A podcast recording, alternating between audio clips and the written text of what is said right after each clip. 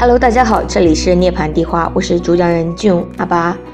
这一期我请来了我的一个六比四 T 的女权姐妹蔬菜汁，我们会来聊一下，呃，怎么拒绝消费主义和我们从小到大踩过的一些消费陷阱，还有一些呃，我们对于总总体来说就是对于消费主义的理解吧。蔬菜汁，你可以先来介绍一下一下自己。Hello，我是蔬菜汁。嗯，这次就是接受阿巴的邀请，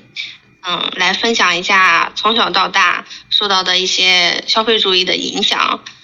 主要我对这个方面感受也挺深的，因为我从小也就是受这个消费主义影响很大的人，也花了很多冤枉钱，走了很多弯路，所以这次嗯，就和大家聊一下这个话题。行，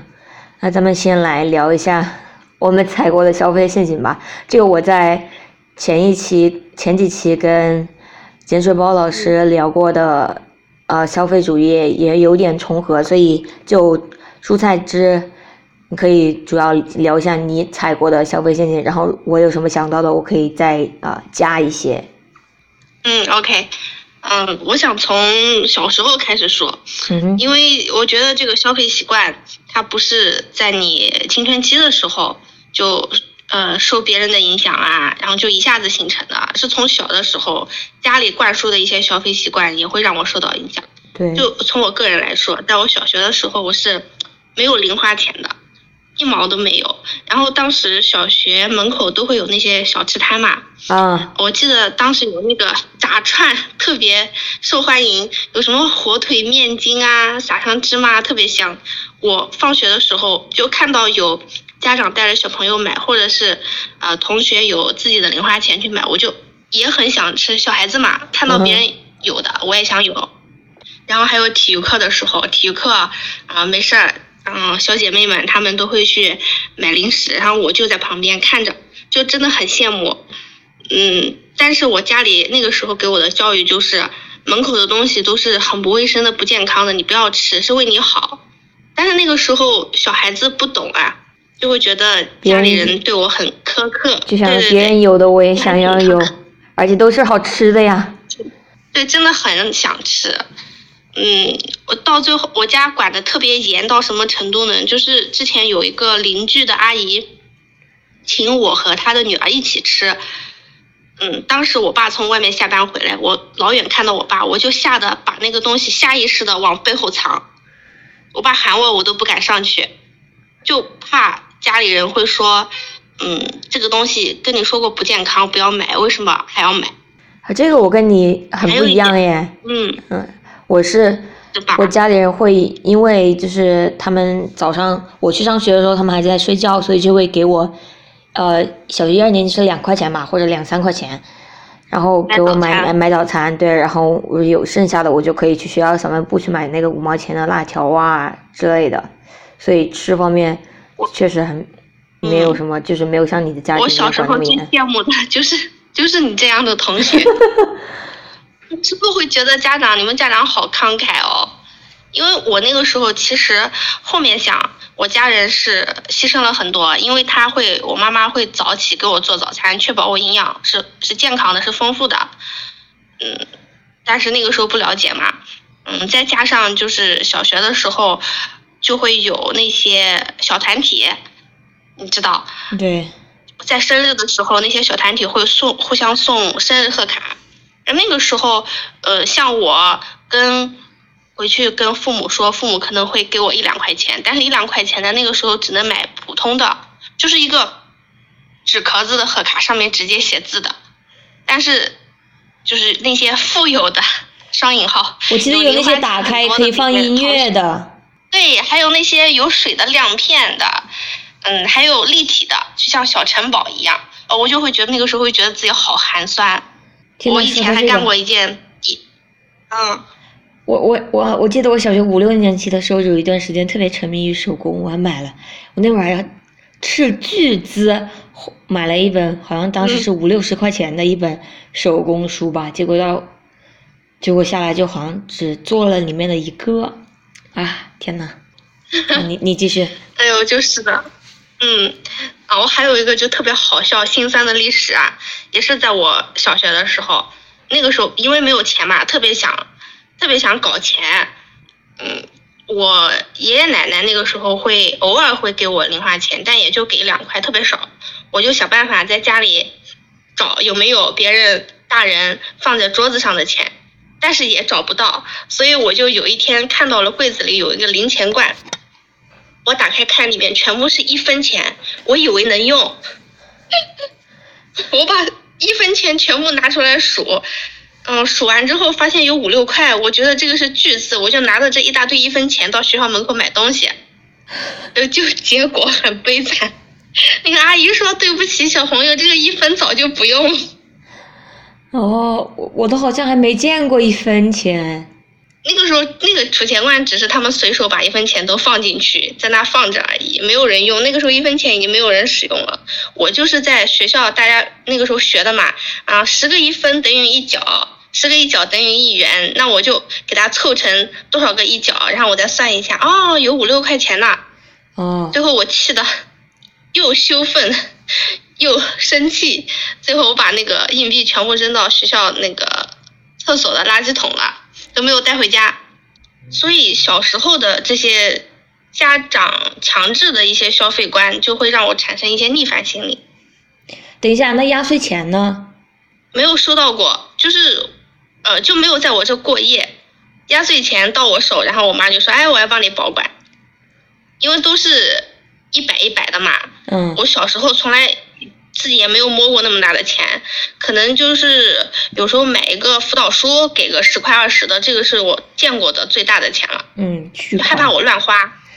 家长好多都是这样的，就说我给你保管呀，因为你自己小孩拿过去会买零食、买一些杂志什么的，他们就觉得这样不好，很快就花完了，没有节制。那你觉得就是这种从小的？没有你对于金钱没有你的自主权跟掌控权，就对你后面的消费观念有什么影响吗？就包括初中、高中全部都是的。嗯，初中、高中开始沉迷于买杂志、看呃报纸，那个时候大家可能碰上零花钱也不是很多的朋友，我们就会合伙一起买。就一直以来，从小学到初中到高中，我一直是等于是没有零花钱的人。我连学校门口的一个饼夹肉的小吃都买不起，我会觉得特别难受。这导致了我上大学的时候就完全放飞自我，因为那个时候有了生活费嘛。我家里给我的生活费不高的，我呃我问过我当时的室友，我家里给的是一千五，嗯，其他人基本上都是两三千起给的。一个月？我有了这些。对一个月，哦，因为食堂那个饭卡消费很低的，然后我家里人是按照啊这个物价学校里的物价 给我算的，但是我其实不怎么吃食堂的，从大学的时候我就开始报复性的消费，就等一下等一下，提到大学之前，我想先先讲一下我小时候的一些，就是塑塑造我的消费观的，因为我。我家小时候是做一些地下赌赌赌彩嘛，然后我爸那会是是赌徒，然后他就有很多次就是家里基本上都没有钱，没有钱，然后从小到大他们就是也是因为钱这个事情就是一直在吵架，三天一小吵，五天一大吵的那种。虽然说我是有啊，就是零花钱、压岁钱，但是我就看他们这样吵架，我就觉得，啊，就其实对钱也是一个一种很没有。安全感的一个状态，然后我还记得依稀记得小时候，就是我之前有存过，就是我多余的一块钱，我就存在那个存钱罐里面。然后我妈有一次就跟我爸吵架，用钱特别伤心，我还把那个存钱罐砸碎了，把我里面的一太大的一块钱给我妈说说妈妈，这是都是我的钱，我都给你，你不要生气了，不要伤心了，好不好？哎，就是就也也也挺心酸的吧。然后初一那会儿，嗯，初一那会儿对我影响蛮大的，是我爸当时把我送进了一个所谓的就是贵族学校，都是里面都是家里都是那种开厂的孩子，开厂的工厂工厂主那些孩子嘛之类的，反正就挺有钱的。然后是也是住校嘛，虽然说是发校服，但是你包包啊鞋子啊都是还自己带。然后我记得我当时是住校是一个星期一百块钱。然后我就把那些钱，我还我还我还把那些钱存起来，多的多的钱去买言情小说和那种盗版的漫画。然后我记得当时当时对我影响很大的是，就是因为也是住宿嘛，然后室友都很有钱。我记得有初一那会儿，他们背的包包有一个背的包包是一千七。初一十二天，那个时候一千七哦。对啊，对啊，然后，然后他们全部穿的都是名牌鞋子呀，然后就我就只能穿那种沃尔玛超市买的，嗯，八九十块钱那种普通的鞋子。虽然是现在，现在我想，我觉得没什么，穿舒服就好。但是当时我是真的觉得好自卑，好自卑，就是班上所有人都比我有钱，然后都比我家有钱嘛。然后我还记得，就开家长会的时候，还有我们班主任还有就是。特意只跟一些家长说什么，不要给你小孩太多零花钱啊，干嘛干嘛干嘛的。然后就也对我当时也挺震惊的。然后不是后来初二的时候，因为户籍高考原因要回，对，中考，中考要回去嘛，因为因为我是在广东嘛，然后要回湖北。嗯。然后就跟老师说不不可能不不会继续读了。然后老我当时老师说还是还跟我来一句，你叫你爸买个厂或者买个房子把你户籍迁过来呗。我就想，要是我家有那个钱 就好就，呃对我影响蛮大吧。好，你继续说到大学。嗯，到了大学之后，就月初是富翁，月末是乞丐，就是我的写照。有的时候都不要到月末，到月中就没有钱了。那你当时会做一些兼职之类的吗？那个时候我特别喜欢买鸭脖、鸭脖、鸭翅、鸭舌，那个东西很贵的。那个时候刚刚才火，嗯，有那些什么金武鸭脖、周黑鸭那些，随便买一买就三四十的。对对对，那确实。那个是很贵的，基本上月中就没有钱了。没有钱之后就，我我一开始拿到生活费的时候会充个五百块进食堂的饭卡，我就就着那个饭卡吃。什么都不买了，就特别可怜。加上那个时候，嗯，我大学的时候，淘宝就开始流行了。淘宝我记得刚流行的时候，就特别，嗯，挂了一起那个文艺风，嗯，用那个疼痛文学的文案，就卖一些什么蓝底印花、棉麻那些东西。我不知我不知道你有没有看过。我我对我说那个对我来说那个是高中哎，我记得我当时还没有淘宝账户，也没有什么也不会支付宝，然后虽然有手机，但是不会用。然后我们那那边我说小地方嘛，那种就会有那种淘宝代购的小店，你就可以在那玩电脑，然后买东西，然后他就寄到他那个点那里，然后你去取。我也买了好多东西，就是买了一些非常多的一些没有用的东西。对，就是因为便宜，然后我很多就是看着那个文案买的。因为还会有一些手链，因为那些东西就是挺廉价的。对于学生来说，学生没有钱嘛，然后只能找那些几十块的打折的。然后他的文案写的，他的文案可能那个字数都比图片多，哦，给他写的特别特别好。然后你穿上这个，你就是什么，嗯，棉麻的裙子，就像安妮宝贝那样写的，是怎么样的一个 女孩子，特别有文艺范。但其实那些衣服是质量真的不行，而且它。没有型不合身，就完全就是因为图便宜，图它的过度吹嘘，为了文案买单，买完之后就是一堆废布在寝室里，一点用都没有。哦，那个时候就想到那个时候，我就觉得哦，真的挺后悔的，那脑子进水了。啊，不知道我这消费其实那个时候花了对，其实那个时候就是开始受这个社交媒体方面的影响，就开始体体现了。然后还有加上你小时候就是那种物质匮乏，然后你就会有一种弥补心理，想把小时候弥补的都补回来，这样。对，对，其实像我高中的时候上晚自习，呃，大家不都在门口吃小吃嘛？嗯。但是我家是送饭的，其实是挺辛苦的，营养都是均衡的，每天都会坚持给我送饭，但是还是想吃门口的那些东西。我有的时候真的想，你们不要给我送饭了，你给我十块钱。我买一点门口的炒面，吃一点门口的炒冰多好，所以就造成了我这种心理呀，就有了自己的钱，我就想怎么花怎么花，没有人能管得着我，我想怎么样就怎么样，就没有节制。其实到工作之后，你这个方面会不会好一点？我工作之后还是不行哎。我我是我是二一年才开始工作的。嗯，我才工作半年那，应该嗯，你工作你的工作经验肯定会比我，应，该也没有什么时间购物。嗯，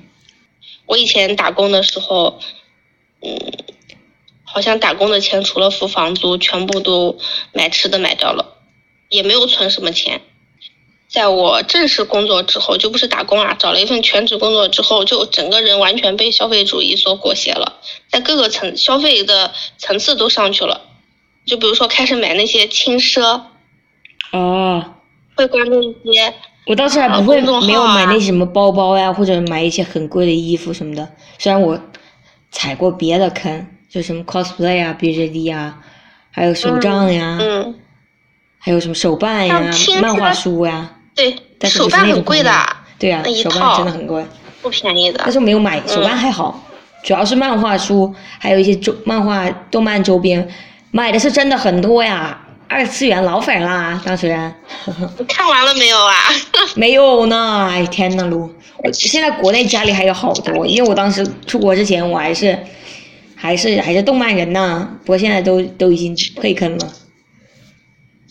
但是想回国肯定把它，要不然以前出掉，要不然处理掉。嗯，就在我工作之后，就特别想和别人不一样，就这种心理，我觉得还挺多人有的。然后加上那个时候很多公众号和自媒体啊，就向你灌输啊，一个才上班的女孩子要有什么样的包包啊，贵的买不起，买一个轻奢的，便宜一点的。我现在就觉得轻奢就是在割韭菜，就专门割那些我们这种、就是当时没有什么钱又不同虚荣层级的总就会有往上总会有，就是消费陷阱给你坑进去。对，就对满足你的虚荣感。你你就是没有那么多钱买一个很贵的包，那你就稍微花多一点，往上够一够，啊也能买一个所谓的轻奢，也可以充面子嘛。然后所以我那个时候就买了。还有什么轻奢的衣服、裙子、鞋子，哦，我的天呐，我真的花了好多小众品牌，对小众品牌。然后他就吹一吹，说什么这个皮革是环保材料的，很轻，和牛皮不一样。啊，在国外也也有很多啊优秀的小众的博主特别喜欢买，然后那个时候就好心动，再配上一些啊那些呃职场女性啊啊特别好看的一些照片，然后我就特别心动，我觉得我我买了这个包，买了她的那个鞋子和衣服，呃我我也能拥有他那样的人生，就完全就是完全受消费主义影响的。哦，等一下，所以就从小到大，你哦，是体会到那个，你的压岁钱都不是给你的吗？然后我没听到你刚刚说什么？就从小到大，你你你你的母父都是直接没收你的压岁钱的吗？从来没有，没给过。哦，我我不太一样，我是高中那会儿，就就是他们我的我的压岁钱就会我自己存着，然后我记得我攒了两年的压岁钱，然后高中毕业的时候去买了一个人生当中第一个单反，那个还是挺大一个消费的，但是就我记得就然后到了对我来说是到了大学之后，呃，我妈爸是那会儿也开始学化妆啊之类的，然后我妈妈会就会特意给我一些钱让我买化妆品，然后我有时候也会找他们要，但是不是我都没有全部花，我当时就因为我对我来说，我的那种小时候家里人经常会为钱吵架，就让我觉得如果我没有一些钱握在我的手里，我就没有安全感那种，所以就算他们给了我钱，我也不会全部花掉，我都会应该也是大学一六年、一七年开始慢慢就存一些钱吧。就他们给，因为他们给的，习惯蛮好的。对，然后因为就是呃一六年、一七年开始，我们家家庭情况也开始慢慢的变好了嘛，他们给的压岁就是零零花钱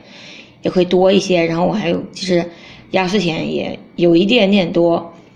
然后我基本上都存起来一些了，但是就是那些小饰品呀，比如说什么一些便宜，但是质量不是什么什么好，但是我觉得当时觉得好看的衣服还是会买，但是不会说月光的那一种情况，对我我来说就比较少见。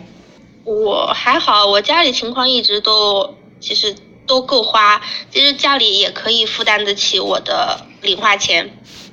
但他们就是不给，就好像是他们觉得这种教育是对的，就一定要从小，嗯，就让小孩子养成不乱花钱的习惯。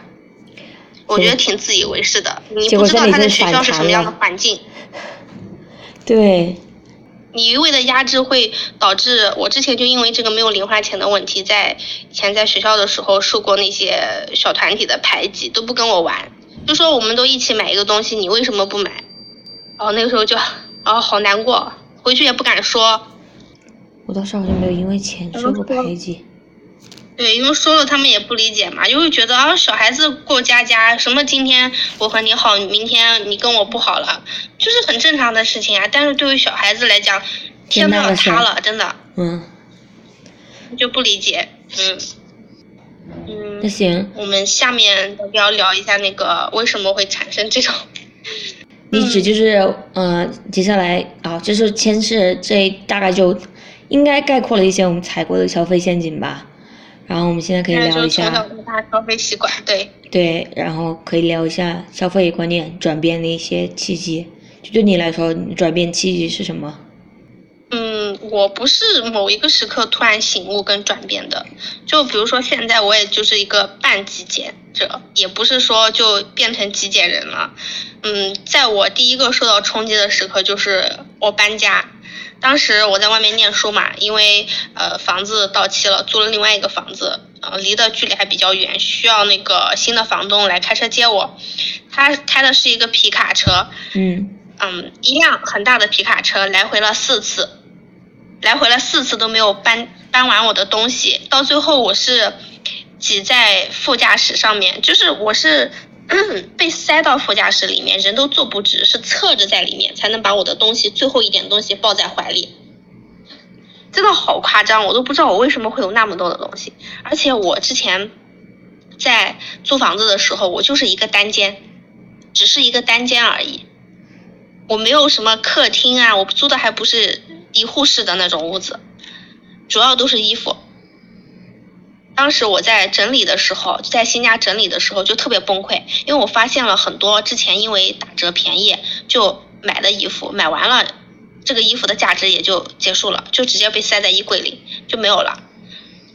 再也没有拿出来过。就那些东西很零碎，让我很崩溃。我从那个时候就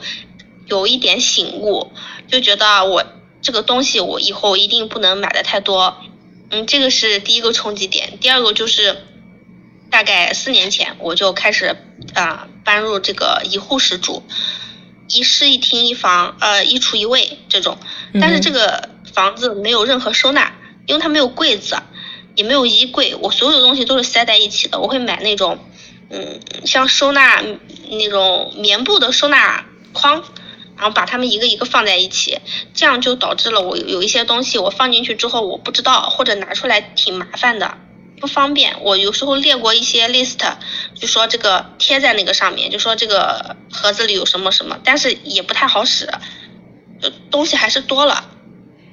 哦。嗯，从对，可以问一下，等一下，而且打扫卫生也不方便。什么时候嗯开始独居的呢？就四年前。哦。开始独居，大概这个很乱的独居状态大概持续了有一年。因为我打扫卫生也不方便，然后找东西也不方便，我拿衣服也不方便，就挺崩溃的。嗯，就开始，然后从那一年之后，我就开始刻意的慢慢减少这些，嗯，物品，就比如二手给他们卖出去，或者说送朋友。因为当时我是无意中看到一个，就是国外的一个博主的一个整理视频，我就发现哦，他真的就是视频给我的感觉特别舒服，他的屋子里，呃，该有的也都有，但东西不多，很清爽，就他做菜生活。也没有受影响，我看东西不多，他该有的也都有，放的也是井井有条的。我看他的收纳也不是很多，那个时候我就想，哎，我也想像他那样，这样生活会比较舒适度会提高一些。然后从那个视频下面不会还会给你推送一些类似的视频嘛？不相关的啊，我就当时那段时间看了很多，看完之后就开始接触到呃消费主义的概念和极简主义的概念，啊，主动去搜一些相关的视频、纪录片和书，这样。因为当时，嗯，媒体给我们的影响真的太大了，就很创造了很多虚假的兴趣啊。我不知道你有没有被媒体影响过，创造所谓的虚假的兴趣。就是创造一些需求，你原来就不需要，可能你原来不喜欢的东西。对你来说是哪些呢？嗯，我觉得有两个就是虚假的兴趣，第一个就是降噪耳机，就当时铺天盖地那个索尼嘛，那个戴在头上的那一种，啊，都在打广告，我哪里都能看到。然后有一次我看了几个测评之后，我就疯狂心动，但是我真的拿到手之后，我发现它又热又重，我只有冬天用，而且一年可能就用了个五六次吧，也基本上集中在冬天。呃，当时就受广告的影响，就觉得，嗯，我喜欢听歌，我就觉得戴上这个耳机听歌效果会更好，啊，还还还有个性，然后所以我就买了。其实我喜欢听歌，并不是喜欢戴耳机听，我后面才知道，我就喜欢就这样在车里听，我搞不清楚自己的需求，然后就被其他需求误导了。对，对对，误导了。还有个就是蓝牙耳机啊。哦。很小的那种，但是我发现我现在用的蓝牙耳机最多的功能就是闹钟功能，每天早上喊我起床，我根本就不用它放音乐。我觉得用手机要连着蓝牙，然后等于就是用我手机播嘛，我会挺担心那个手机过度损耗电池的，也不怎么用。这样啊？嗯，就完全对他们，然后我我是以为我是对啊耳机有兴趣，对音箱有兴趣。只是因为我喜欢听歌，但是我没有那个时候没有了解到，我喜欢听歌是只是因为我喜欢开车的时候听，或者是在电视上听音乐，就没有搞清楚，就很贵的。我那个降噪耳机当时买了有两千块呢。天呐！然后我觉得，对我我来聊一下我的消费观念的转变吧，就是我觉得大学过后对。哇，我好像是真的是花钱挺多的，也就是就是当我家庭条件开始好了一点之后，因为他们是我一般我要钱他们就给的嘛，然后后来也是入了 BJD 的坑，随便买一个娃就几千块，然后买一套衣服就七八百的那种，在那个上面花了好多钱，我还专门腾出来，本来他本来是他们的麻将房，我还专门做来当 BJD 的，我还搭景啊，我还。就是那会儿还想着学了缝纫，然后买了一大堆的布料啊、器材啊、缝纫机啊，做衣服是吧？对，就想着想着就是创搞搞一下自己的娃衣什么的，然后也没有成功，然后几万块钱又那么进去了，然后后来也是手账的东西也买了很多，之前就是去香港去了好几次，也是手账用品买一堆那种的，因为香港那些东西。就比比较多嘛，也花的钱花的挺多的，然后来加拿大之后，加拿大之后，好像也花钱花的挺多的。我有一次还买了一个，想着要买要学学学乐器，买了一把，买了一个吉他，但是也没有用，后来半价出了。然后上一个室友也是，他是有囤积癖，然后他给我推荐了一个拍卖的网站，也是在上面。我就买了好多东西啊，然后就那个东西大部分都闲置了吗？还是怎样？大部分都闲置了，就比如说买了一些胶片相机啊，还有买我不是二手入了一个唱片机，然后当时也是有可能有一百多张唱片嘛，现在就是我扯扯到只剩十几个这样子，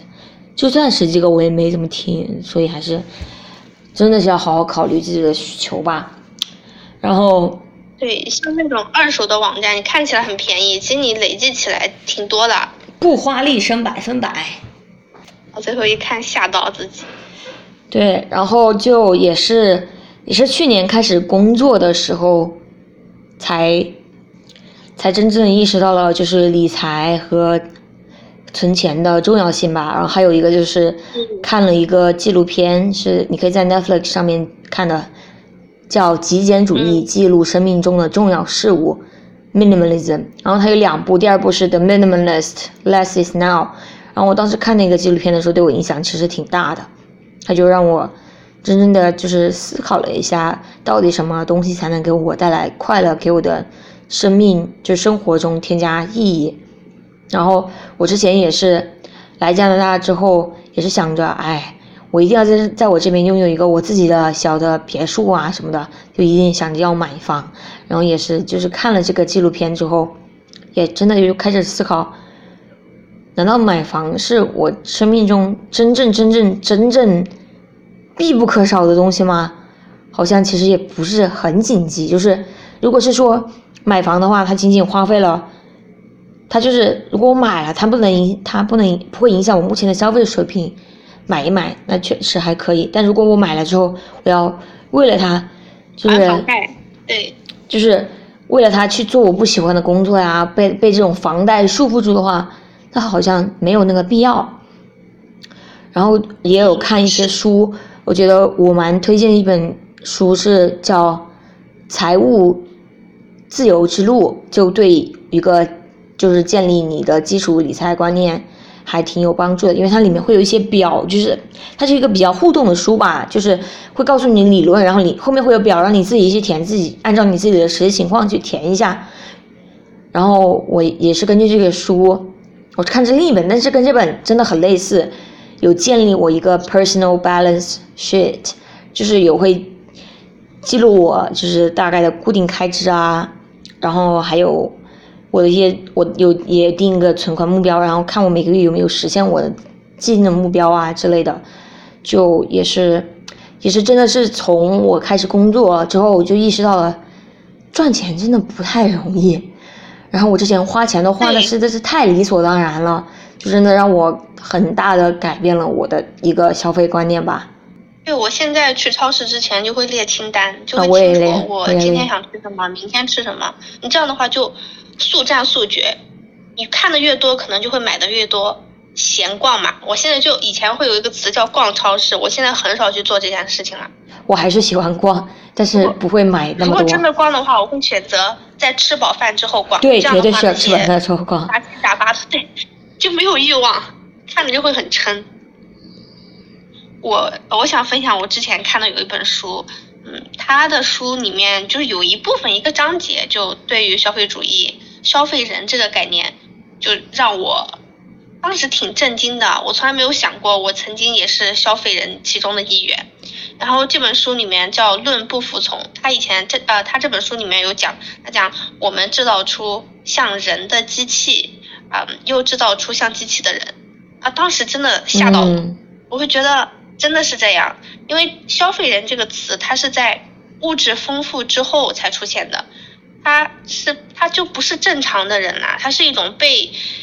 媒体啊、被社会啊、被一些观念所扭曲、所异化的人，因为那些社交网络、社交媒体，它一直在。轰炸我们，一直在驯化我们，然后所以这个消费人他去购买物品的目的就和以前不一样了，他就不再是为提高自己的生活质量去购买物品、拥有物质，他的目的不是去使用它们，然后他的目的就变成了只是为不断的去消费更多的物质，从而弥补内心的一些空虚啊、焦虑啊、疲顿啊这些，就是一个恶性循环。嗯，然后我当时就觉得你会越买越多，然后但其实你，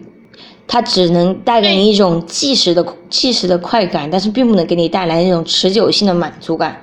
对，如果这个恶性循环一直在的话，你的这个即时的满足感时间会越来越少。对，然后你就需要越多去满去得到那个相同的满足感。对，你对你就要不停的下单拆快递，然后去逛一些购物网站。因为这个时候商品就不再是商品本身了，它就是对你来说就是一种精神控制的产品地位这样。对，是的，真的挺吓人的。我当时意识到这个事情的时候，真的那天想了好多，啊，真的是以前做了好多不该做的事情。以前我嗯住酒店，我不知道你嗯从小住酒店的那个消费习惯是什么样。你像我们家。一直出去玩，就从小出去旅游，住的都是快捷连锁。嗯。但是不知道从什么时候开始，我其实小时候住那些也还好，因为干净嘛。嗯。也挺整洁的，就是屋子有点小，你只是睡一晚而已，又不是在里面住二十四个小时。嗯。但是不知道从什么时候开始，我就受那些媒体的影响，就是会宣传那些四五星的酒店。哦。豪宅那一种，然后就会说，那你都出去好不容易出去玩一次。你出去玩不就是花钱的吗？你为什么不对自己好一点？我那个时候就特别吃这一套，那导致了有一年，大概是四年四五年前，有一年过年的时候，就过年的时候，我和我妈去南京，然后我就选了一个在秦淮河边的，大概有四五星的酒店，一千块钱一晚。天呐，就住了一晚，因为我觉得实在是太贵了。但是我当时想，那我一千块钱我要体验一下，住一晚就住一晚了，就完全受那个影响。但是其实那天住的体验不是很好，因为是过年的时候，他们人手比较少，外地的呃员工很多都回去了，导致他们人手非常紧张。然后当时我嗯住酒店的时候，想要换一个枕头，因为他们的枕头很高嘛，可以换成荞麦枕，他们有很多枕头选择。然后那个那个员工就说他们没有，就人手比较少，然后这个枕头也就不知道在哪里，体验也不是很好，也就是睡了。嗯，大概七八个小时这样，一千块钱没有了，因为他当时宣传的特别美好啊，就是啊，你就坐在大厅里就可以看到秦淮河的游船啊，然后描绘的是真的，你可以悠闲的吃着下午茶呀，然后这个酒店里也会有一个小型的啊展览馆，就展展览一些以前民国时期的东西，但是这个小展览馆只对嗯你在这个酒店消费的客户开放，是这样的。后后让我觉得就，哦，高人一等的感觉，就这种虚荣心啊，就让我就说我一定要花一千块住一下，其实也就那样。说到这个，让我想起你之前给我推荐过的一个纪录片，叫《无节制消费的元凶》。我看了之后也是觉得收获挺大的，就是各种厂家呀，还有广告呀，是真真的就是。埋下一个大网，让你就是直接把你消把你拉入那个消费陷阱，让你不停的消费，不停的花费，不停的花费。然后我觉得就是网购呀，然后还有那种网上消就是支付，你就是付我我之前看过一个介绍说实验是说，当你付现金跟刷卡的时候，你付现金会让你在更深刻的去考虑你花了钱，因为你刷卡的话就你看到就是一个数字。然后会让你跟你的钱之间的联系感就不会那么大，然后你花的钱就会花更多。对，你花现金的时候，你看见那些红彤彤的钱提出去，你会肉痛的，真的。对对。我觉得有时候那些网上购物，这信用卡真的不见得是一件好事。提前消费，就什么早买早享受，晚买哭着求，这也是一个挺挺挺不负责任的一句话，就。如果那个你怎么知道那个事情是真正你需要的呢？而且，如果你晚买了，哭着求，那你去真的是一定要那个东西吗？没那个东西，你你的生活就过不下去了吗？就挺不能理解。它又不是什么吃，就又不是什么，就是能够维持你生命的生命延续，不不，维持你生命的一个东西，比如什么药啊什么的，那可能你确实需要。嗯，还有那种话术，就是说。啊，这个东西不贵，比如说戴森的什么吸尘器、吹风机，那你平均到每一天不就花几十块吗？真的很吓人啊！这种话我觉得好坏呀。对，然后我呃说到说说到纪录片，我记得你还给我推荐过一些，但是我没有找到资源。然后一个是上前面提到这个叫无节制消费的元凶，还有一个是超级顾客。还有一个叫《金钱与我》，还有一个叫《英国人消费的秘密》，然后你有看过其中的几个吗？你可以就是可以来讲一下，如果你还记得的话。嗯，超超级顾客，我想其实想着重讲另外一个，就是环保的一个纪录片。超级顾客我也有看，它主要就是讲一些品牌溢价，还有大数据杀熟和垄断的事情。然后它挺有意思的地方就是它。不是空洞的在说教，它是用一些超市里面的商品举例子，然后拿出来对比，在这个超市的价格和在网上的价格，或者是不同超市之间的价格。对对，这个还也蛮有意思的。嗯，就是那些广告的一些方式，就比如说，嗯，其实我那次发现啊，在看轿车广告的时候，就就特别有深有体会。你看那个，除了介绍轿车的性能之外，它会给你营造一种。现在流行说什么氛围感，就会有豪车、红酒和美女啊，在这个轿车广告里，就会让你觉得它是一一起给你批发过来的，其实不是。这部分的画面已经超过了这个广告对轿车自身性能的刻画，嗯，就给你一种暗示，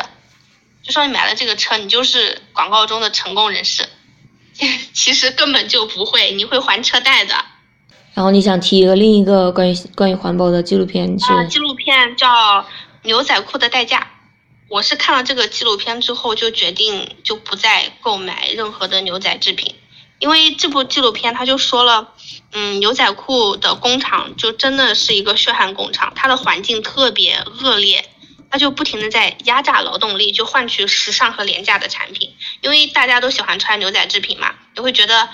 它很便宜，然后它也很时尚，然后，啊，我可以不停的换新的。就以一个廉价的价格去换啊新的牛仔制品穿，但是这个纪录片里面有讲讲这个牛仔裤啊，它在生产过程中，它要很多染料里面有很多化学成分，嗯，这些化学成分呢贴在你身上，你穿在身上的时候，一旦你出汗了，这些致癌物就会释放。你一天两天没有关系，你常年释放，对，是对人体是非常有害的。然后还有一点，就是因为这个牛仔裤，因为它售价一般都不高嘛，牛仔制品，它利润也低，加上它便宜的话，它会工厂这些资本家会在各个环节省钱，像那些工人，他会高强度的工作，基本上每个人都工作呃十个小时以上，而且不仅是如此啊，而且他没有任何的保护措施，因为那些工人在纪录片里能看到他的皮肤裸露在外面是直接和化学物有有直接的接触的。哦，你说这个很可怕，让我想起我之前看过一个也是差不多的，是关于快时尚品牌，我们为什么不能不能不要买快时尚品牌的衣服，也是讲类似的。然后 然后他们对类似的。生产的都是在东南亚生产，就就是东就是东南亚那些便宜嘛，便人工比较便宜的，然后他们那种呃工作环境都是特别的恶劣，然后一种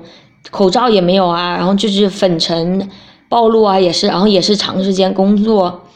然后就是各种的是呃工作环境都没有保障。嗯，而且像这种衣服啊，尤其是牛仔裤，很多人不是喜欢做旧工艺嘛？嗯。明明是一件新衣服，你非要给它做旧，然后这个做旧工艺需要喷砂和打磨，然后这些工人几年之后基本上都会得尘肺病的。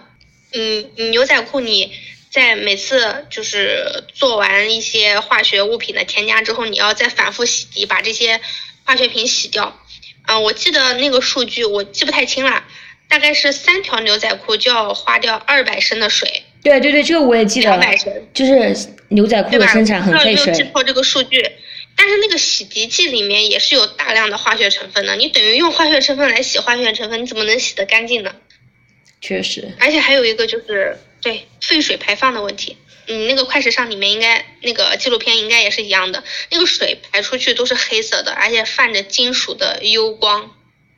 就鱼虾死绝。对，然后他们就是污染了，农田都不能用了，污染了其他就是发展中国家的环境，然后他们的那些产品都是给发达国家的人用的，然后发达国家的人还来制止为什么发展中国家这么不爱护他们的环境，但事实上就是他们这些。呃，资本主义的生产破坏了他们这些当地的环境，因为资就是成本低嘛，然后他们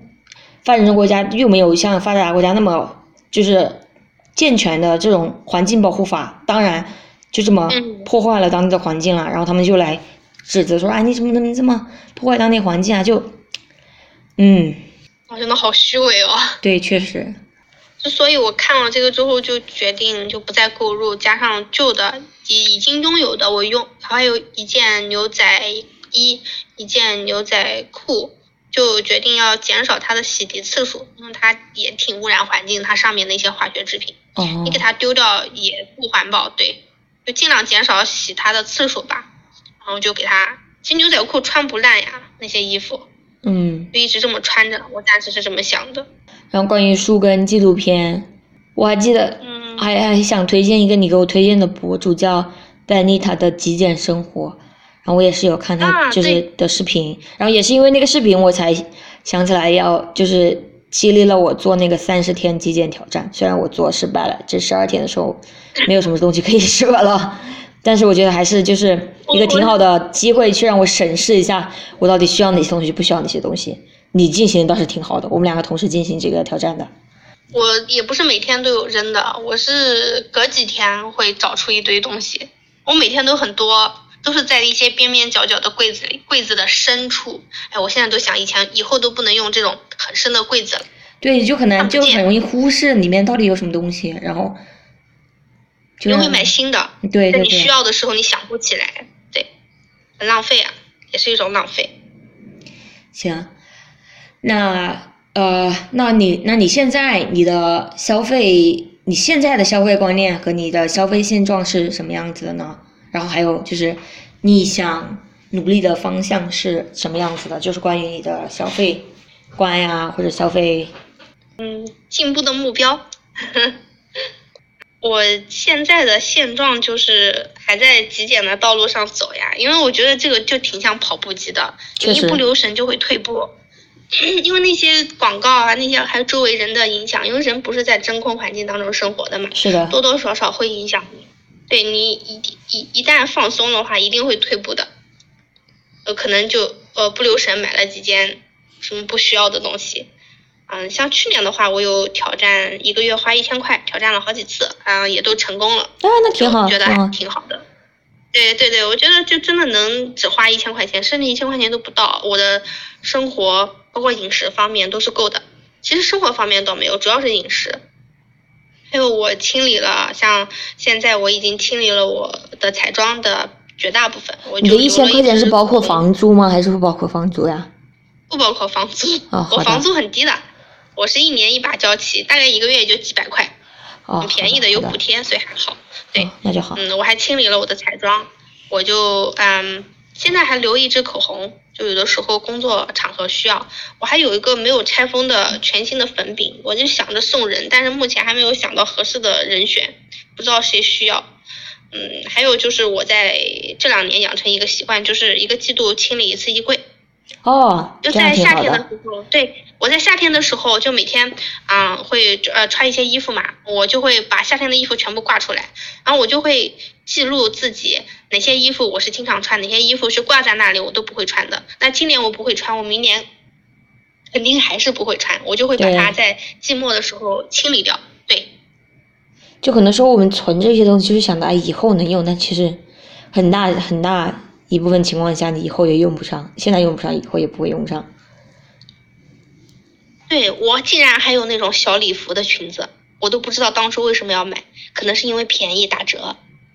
它是不是很隆重？它就是很简单的那种小礼服，但是我根本就没有这个场合穿它。我准备，啊、我已经给它收起来了。我想送人的，因为是全新的，我一次都没有穿过，只是在屋里试穿过，扔掉我觉得挺浪费的。我看今年夏天到的时候能不能找到朋友送。或者闲鱼出一下。对方对，或者闲鱼出，就低价出。以前都是脑子进的水。嗯，还有一个现状就是开始运动。我大概是从二二年的一月一月底开始运动的，目前已经运动三周了。我就有在小红书上打卡，就也不看别的，就专门打卡，也不发什么东西。我觉得这个坚持是今年我打算努力的目标。那你有没有什么就？是我现在养成，嗯哼，嗯，就是帮助你建立你的消费观啊，还有你怎么存钱、赚钱，有什么可以分享的？就是你的一些小技巧或者小习惯吗？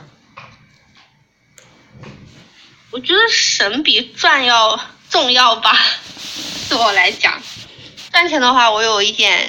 做兼职，就是帮别人，就别的小朋友补补课，然后这个收入也是可以比我的本职工作的收入要高一点，等于我现在有两倍的工资这样。哦，但是。更多更还可以哈、但是更多的话就是省钱这个方面，因为我发现我发现我现在生活真的不需要那么多的衣服和物品，之后再加上运动，运动它也会占据一些你晚上的时间。你像之前我晚上就不运动的话，就可能看看电视，电看电视就会滑到啊给你推荐商品，真的是很不留神就会会会买。那运动之后就哦完全不存在这个问题，而且我会想啊把体型运动紧致一点之后，像以前的旧衣服穿着会更合身，就更不要买新的东西了。就以前还能用嘛，那些东西也穿不旧，现在没有什么衣服会穿烂的，大家有了一点钱都会会买不断的更新换代买新的衣服，只是不喜欢了而已。嗯，我觉得我还有一个就是想分享的，就是今年的努力的目标。等一下我，before that，我先分享一下我的消费现状和努力方向，可以吗？嗯，好，好，好。就对我来说，我现在消费观就是我现在主要的消费嗯大头就是房租，因为多伦多房租是真的很贵，然后再就是吃的方面花的也挺多的，嗯然后主要就是在吃跟住，还有呃公交钱，然后其他的，因为我也不就不买新衣服了，然后奶茶已经也戒了四十多天了，然后有有有买一些烘焙的东西，但是也只是为了就是学校的一些做就是项目要用，就是一些必须的，嗯。二是然后房租，房租是大头，按周付钱，真的好贵。按我按月房租是按月我这是按月啊我们啊。以前按周。啊，然后我觉得对我来说，呃，去年让我就是尤其是看那个财务自由之路之路，认识到的比较一个嗯。重要的理念就是，要努力建立起你的被动收入，因为主动收入就是我们自己去赚的钱嘛，就比如说我们的工资收入啊之类的，还有一些比如说可能从妈妈身上要的钱，可能也算主动收入，不看定义啊。但是觉得提高被动收入挺重要的，就比如说你的什么版权费啊，还有一些呃，就比如说投资的收入啊，那就是一些你不需要每天去劳动就可以得的钱，我觉得那个还挺重要的。所以我最近也是从去年六月份开始也有在读一些投资的书，然后就想重新的再看一下理财买的对，基金买的对不对啊？然后想也想试着试一下炒股吧。不过在我没有就是看看到看到足够的书或者是学到我觉得合适的知识之后，这之前我是不会开始的，因为真的是这是一个想尝试的方向。对，是一个我尝想尝试的方向，然后一个嗯嗯，让你让我思，就是让我很好的去复盘我的花的钱在哪儿，赚的钱在哪儿的很好的一个方式就是记账，因为我是我记账也下来起码也有三四年了吧，就虽然不是每天都在记，然后也有一段时间可能断了几个月，然后又捡起来重新再记了，但是我觉得记账这个。因为我现在都是用手手机 APP 记的嘛，它就会给你很清楚的罗列你在哪个方面花了多少钱，你这个月花了多少收入，收入多少啊，花了多少钱，花钱花在哪里了，就是一个很好的给你一个很直观的一个描述，你花钱花在哪了。因为很多时候我都是，比如说哎呀，我都不知道这个月我干嘛了，或者花钱花在哪了，有时候去查一下 APP，你就可以知道我到底是不是这个月花钱花多了，或者花钱，或者存钱又存存下来一些了。就是一个挺好的一个检查监督的方法吧，然后也我也会继续的坚持下去，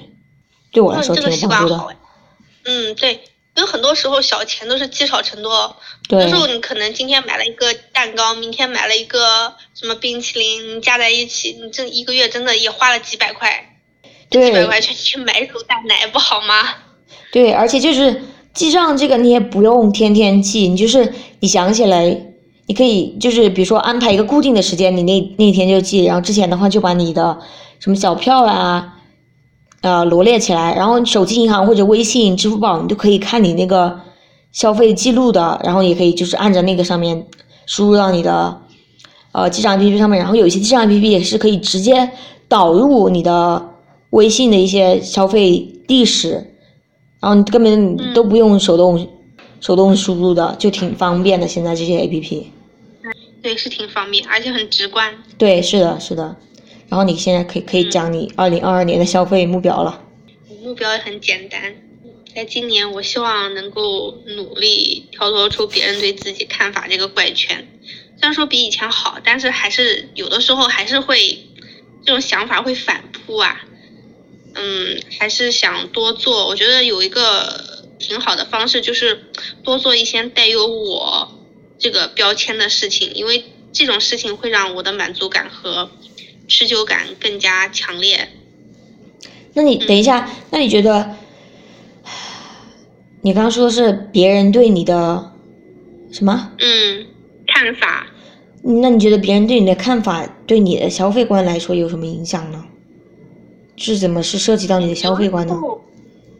对，会有一点，有的时候可能会影响心情，也现在也不会影响我就是跟风，或者是想和他们一样免得受排挤，这种想法已经没有了。哦，因为已经工作了嘛。嗯，有的时候就是心情，就会别人会一直说啊，你怎么不买新衣服？你为什么啊？我们大家都一起围在一起说打折的产品，你要不要烧一件、两件打折，或者是四件打折？我每次都说我不用，然后别人就会说我在这个方面有情绪方面控控制的还不是很好，我就会表面上啊就说不用了谢谢，其实转过头我自己会影响我那天的心情，我会觉得就很烦躁啊。哦，嗯，对，所以今年，所以就是我的解决方式就是，嗯，多在现实生活当中分享一些生活的闪光点，就因为我觉得消费是被商家定义你是谁嘛，但是就是自我生活生活当中的一些自我创造是告诉世界你是谁，我觉得这一点还蛮重要的。嗯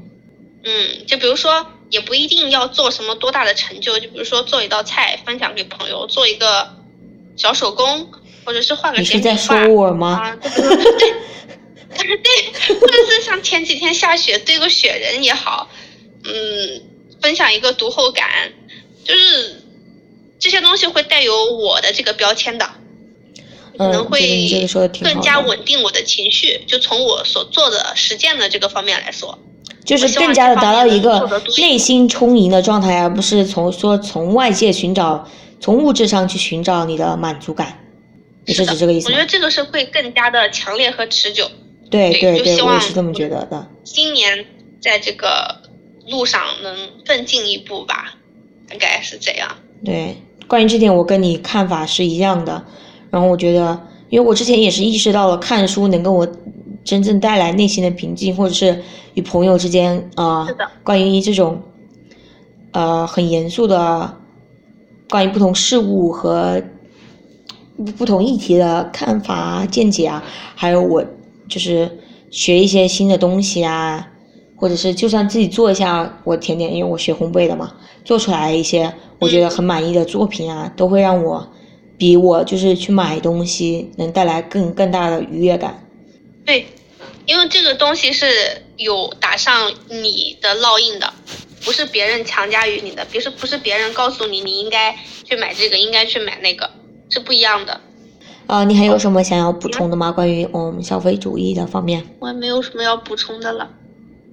就是还是一点，就是千万不要占便宜，不要因为打折买东西。不买一生百分百。我踩过好多坑，对，因为商家知道啊，因为消费者要的他不是便宜，而是占便宜的感觉，所以他才会把零售价提那么高，然后打折来吸引你，这都是我踩出来的，就是踩过是这样的是特别这样的大的坑，嗯，再三提醒一下。好了，好了，谢谢蔬菜汁今天来我来涅槃地画做客，然后也谢谢你啊、呃推荐的一些，谢谢也谢谢你关于你经验和就是思路心路心路历程转变的分享。好的，谢谢，好啦也，很开心。拜然后明天起，好早啊，我要开始收拾收拾了。OK，挺挺好挺好，拜拜。拜拜。